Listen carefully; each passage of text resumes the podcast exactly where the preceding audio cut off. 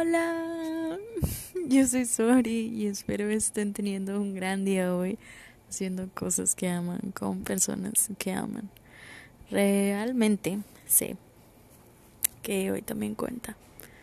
Créanme, cualquiera que sea el proceso por el que estén pasando, cualquiera que sea la situación, hoy también cuenta. Y a veces los procesos es mejor vivirlos un día a la vez.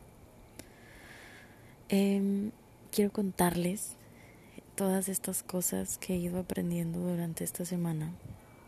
Más bien el proceso por el que he pasado esta semana. Eh, Sabes, como cuando se te presenta una situación complicada, difícil, que a lo mejor te tiene como muy triste y que no entiendes ni siquiera por lo que está, qué es lo que está pasando y está como todo muy no sé, no, no tiene un buen panorama y se ve todo como negativo y pareciera que no va a terminar bien.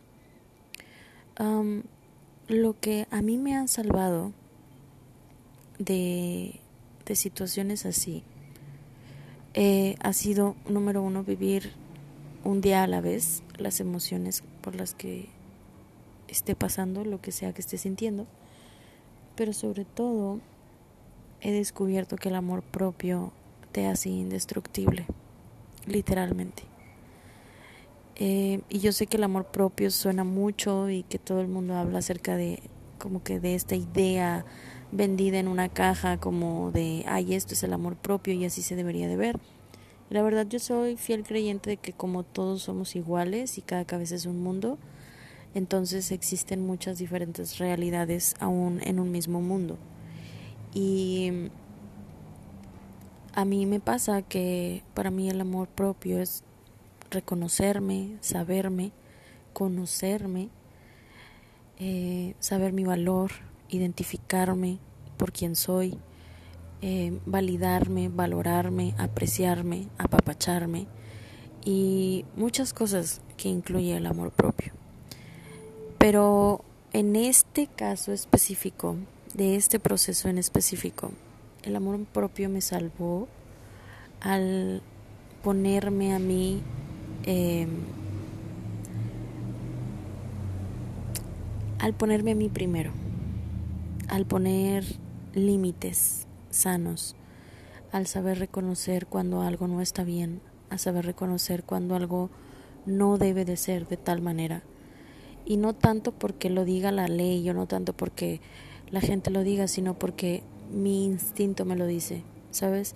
Como cuando tú vas al cine y vas con alguien, con quien sea, y tú vas al cine con esta persona, sea quien sea, y la persona, eh, en vez de preguntarte cuál es la película que tú quieres ver, la persona simplemente escoge la película, eh, compra las palomitas que esa persona quiere, con la soda que esa persona quiere, y tú entras a la sala con esta persona a ver la película que esa persona quiere ver.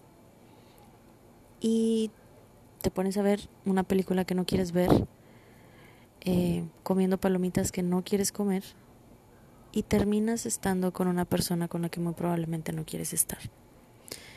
Y imagínense esa escena. Yo sé que ya se la han de haber imaginado en su mente. ¿Qué se siente en la panza el pensar en eso? ¿Pueden sentirlo? Esa, ese feeling, esa cosa rara que va en medio de entre las costillas y el ombligo. No sé si me explico, es, es esta cosa extraña, eh, esa es tu intuición. Y tu intuición básicamente te está diciendo, tú no deberías estar aquí. Eh, te está diciendo cosas como, ok, ¿Por qué nadie me preguntó qué película que quería, quería ver yo? ¿Por qué nadie me preguntó em, qué palomitas quería yo? Si yo quería soda o tal vez quería agua.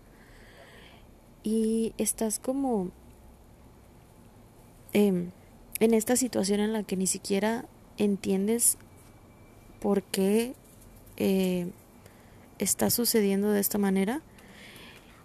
Y en esta, en esta metáfora hay de dos. O tú desde que la persona escoge la película, una película que cero tiene que ver contigo, que no la quieres ver, El amor propio se ve como, oye, yo no quiero ver esa película. ¿No crees que esta está mejor? Tal vez, o bueno, digo, tal vez deberíamos ver esta otra o ver las opciones, ¿no? Para escoger una entre los dos, porque venimos los dos a ver la película. Y para mí el no respetarme, el no validarme, el no verme, el no, em, el no valorarme, sería acceder a ver una película que yo no quiero ver. Y suena muy básico. La verdad no sé cómo suene, pero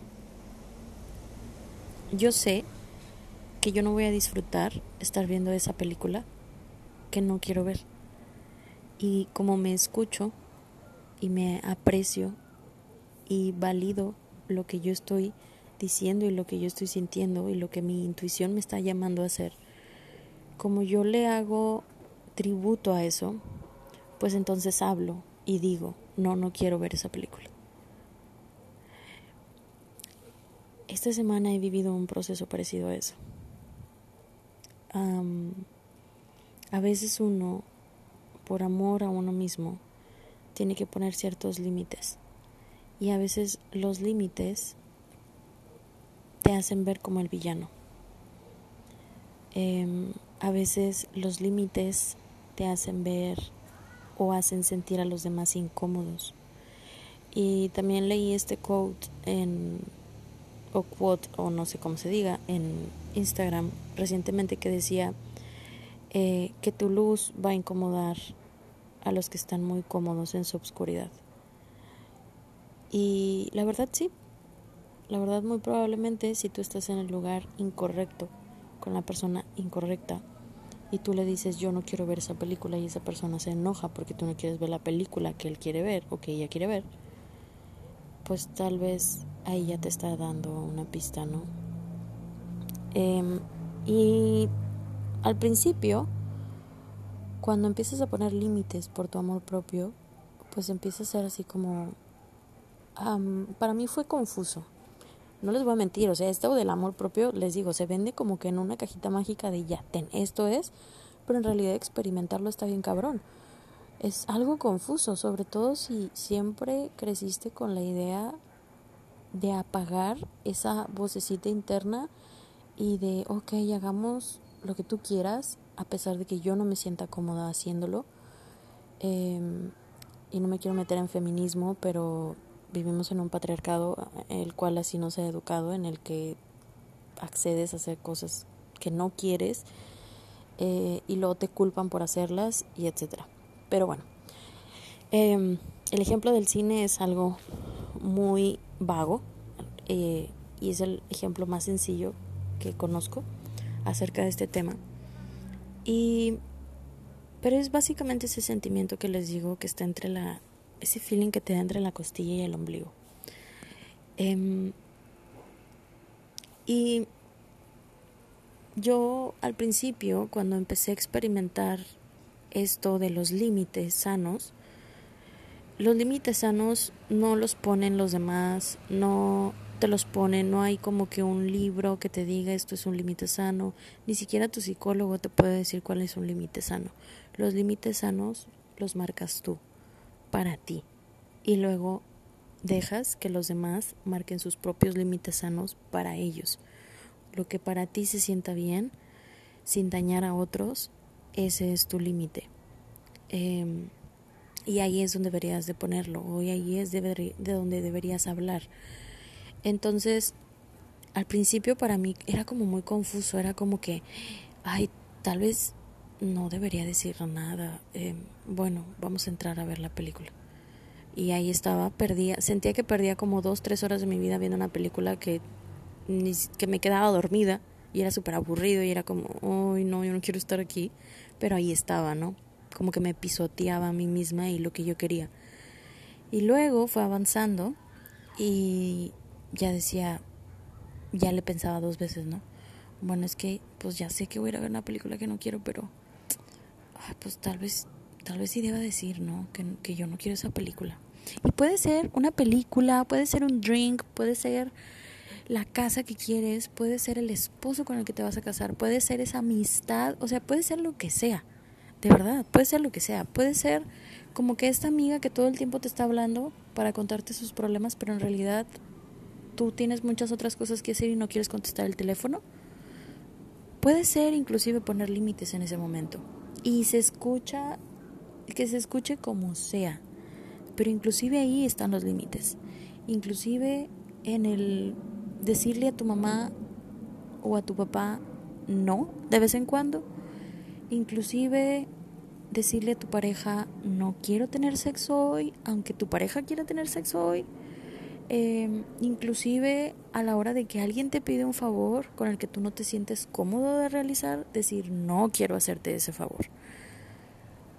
Y una vez aprendí que decir no es una frase completa. Una vez aprendí que decir no no requiere explicaciones.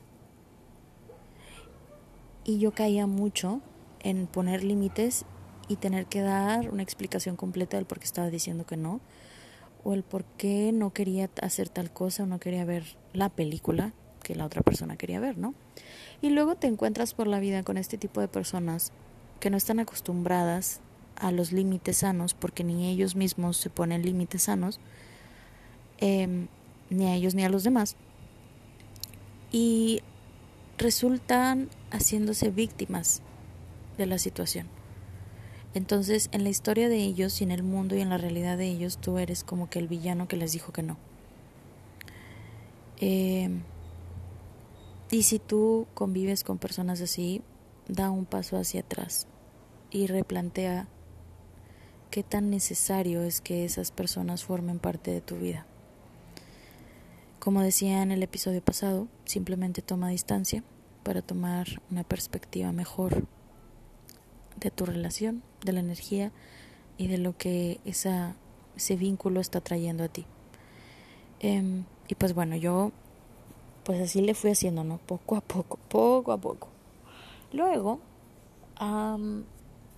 ya llegó un punto en el que yo me desesperé y de eso vamos a hablar en otro episodio porque llega un punto en donde cambias eh, y te, te hartas. Entonces llegó un punto en donde ya yo me desesperé y fue como ya, puff, aprendí a decir no, con permiso, no, nunca más, nunca jamás, no. Y era una, empezó a ser como una, una cosa de amor-odio, aprender a decir que no al principio. Y luego se fue convirtiendo en una cosa como de, bueno, ya siento menos feo, pero lo tengo que decir, pero o sea, lo siento, pero no. Y luego ya eh, esta semana se convirtió en no. Punto. Y debo admitir que esta semana aprendí a disfrutar el poner límites sanos. Y ¿saben qué es lo que evitaba que yo me sintiera mal de poner límites sanos? que el amor propio me volvió indestructible a pensar que yo sería el villano en la historia de alguien. El amor propio me ayudó a, ok, te dije que no y muy probablemente te perdí a ti por decirte que no o me convertí en el villano de tu historia, pero me gané a mí. Me dije que sí a mí. Y cuando tú tienes amor propio, o cuando al menos lo estás construyendo, ganas todo, aunque a veces parezca que estás perdiendo.